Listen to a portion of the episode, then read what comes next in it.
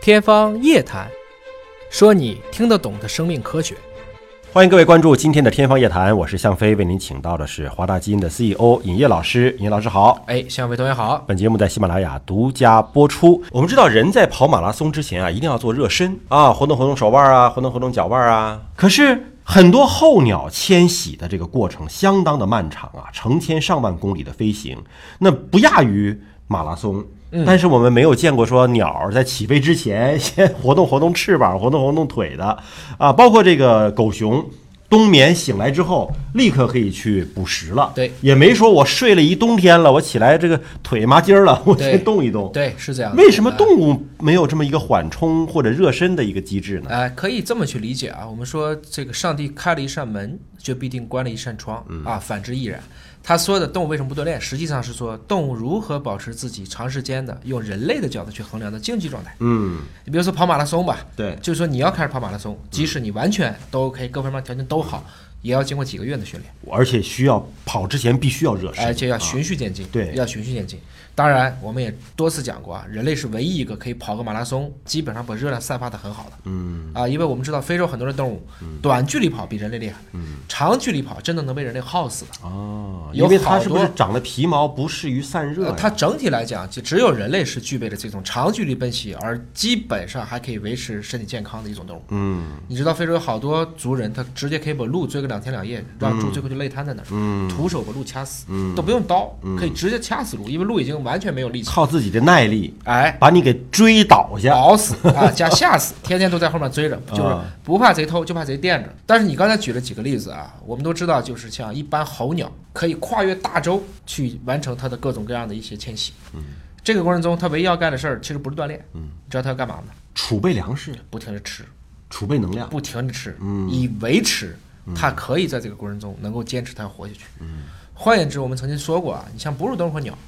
它们都来自于我们说早期的某一种同一个祖先，嗯，但它俩的基因组，哺乳动物是多大呢？三三个 G， G，三鸟个其 G 实只有三分之一，啊，鸟儿小了，鸟只有一个 G，那它是扔掉了很多 配重的东西。重复序列。你从配重的角度理解固然也嗯对，反过来讲，我在飞，我必须要求更好的能量代谢，嗯我就不能保证我每一个细胞合成的时候，我都要花三倍以上的物质。嗯，所以这就是鸟，你看鸟的骨头是中空的，对如果你吃鸡腿，鸡腿里面是空的；对，嗯你吃猪羊，那骨头咱们肯定咬不动的，至少它的腿骨，我们要拿刀把它剁开，才能喝掉它的骨髓。而鸟其实它的这个整个的中空腔，它有一些支撑，但都是很薄很脆的。它把这个不利于飞行的一些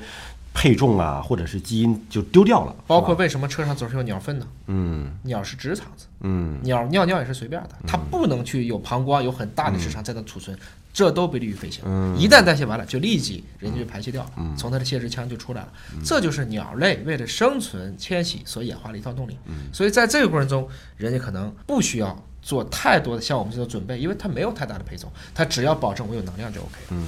而且它是属于时刻准备着。时刻准备着。就是大自然的筛选要求，它必须时刻准备着。对因为你如果是在热半天身，可能早就被天敌给叨走了，是吧？哎，那么反过来再说你刚才说的冬眠的这些动物啊，冬眠动物在冬眠之前干啥？吃啊，还是要吃啊还是要保证自己充分的一个能量的消耗。嗯如果你看过我们很多宇航员真正第一次从太空舱返回，他是怎么出来的？站不住的。搀出来的。嗯，真的是啊掐着站为不什么嗯住的，因为太空当中失重了嘛，它的这个肌肉保持一种松弛的状态他肌肉是可以锻炼的，啊。但是骨是锻炼不了的，哦，他的骨密骨度量会一直下降，哦，嗯所以必须。他们隔一段时间就得要回来，要不然人在失重的状态下，整个骨密度都不可能维持它有一个稳定的啊，应该说这个对整体的健康影响状态还是很重的。嗯，就骨骼的那种支撑的力度下降了，哎因为它生理上的那种需求本身也下降了。宇航员天天都要锻炼，嗯，如果不锻炼，他的肌肉肯定就会像你说萎的缩，嗯他自己就会越来越小。对嗯即使是正常人，在地球上，比如你躺在床上一个礼拜，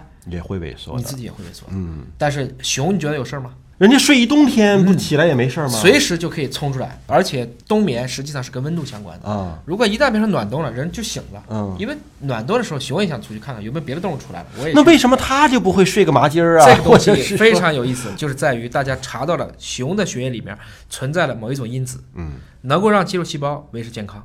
曾经有人嗯啊，用老鼠的这个肌肉组织，把它泡在熊血当中，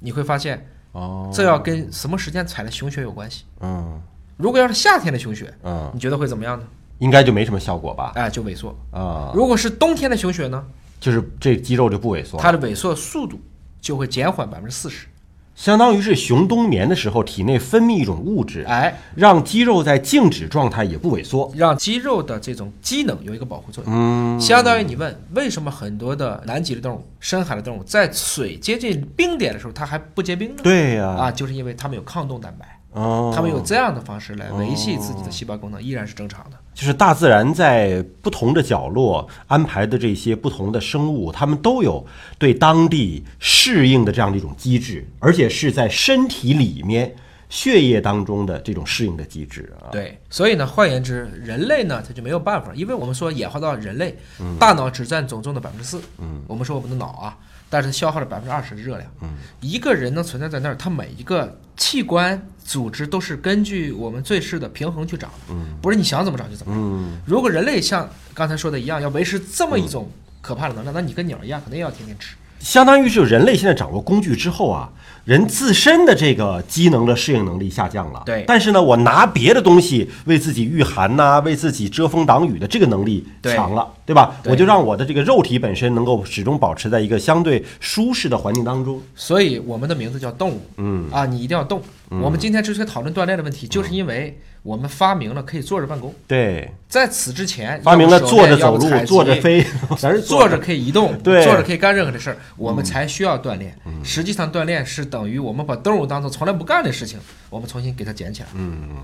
所以人现在演化到了今天，在运动能力上跟动物相比较，真的是差太多了，对对吧？是这样子要保持一个健康的身体，我们还是应该迈开我们的脚步。反过来讲呢，人类有很强的吸附能力，嗯你无法找到任何一种动物具备人类可以干这么多的事儿。你可以跳高，嗯对嗯你可以跳远儿，你可以游泳，你可以翻板，甚至可以打高尔夫，从事非常复杂的，比如说桥牌。某一个单项，哎是吧，嗯但是在单项上跟任何一种动物 PK，你肯定 PK 不过它。所以我们说，我们的肌肉是全能型设计的。嗯为了维持这种肌肉，你还是要运动起来。好，也祝大家呢早一点走进运动的场所，让自己有一个健康的身体。感谢尹烨老师的分享和解读，下期节目时间我们再会。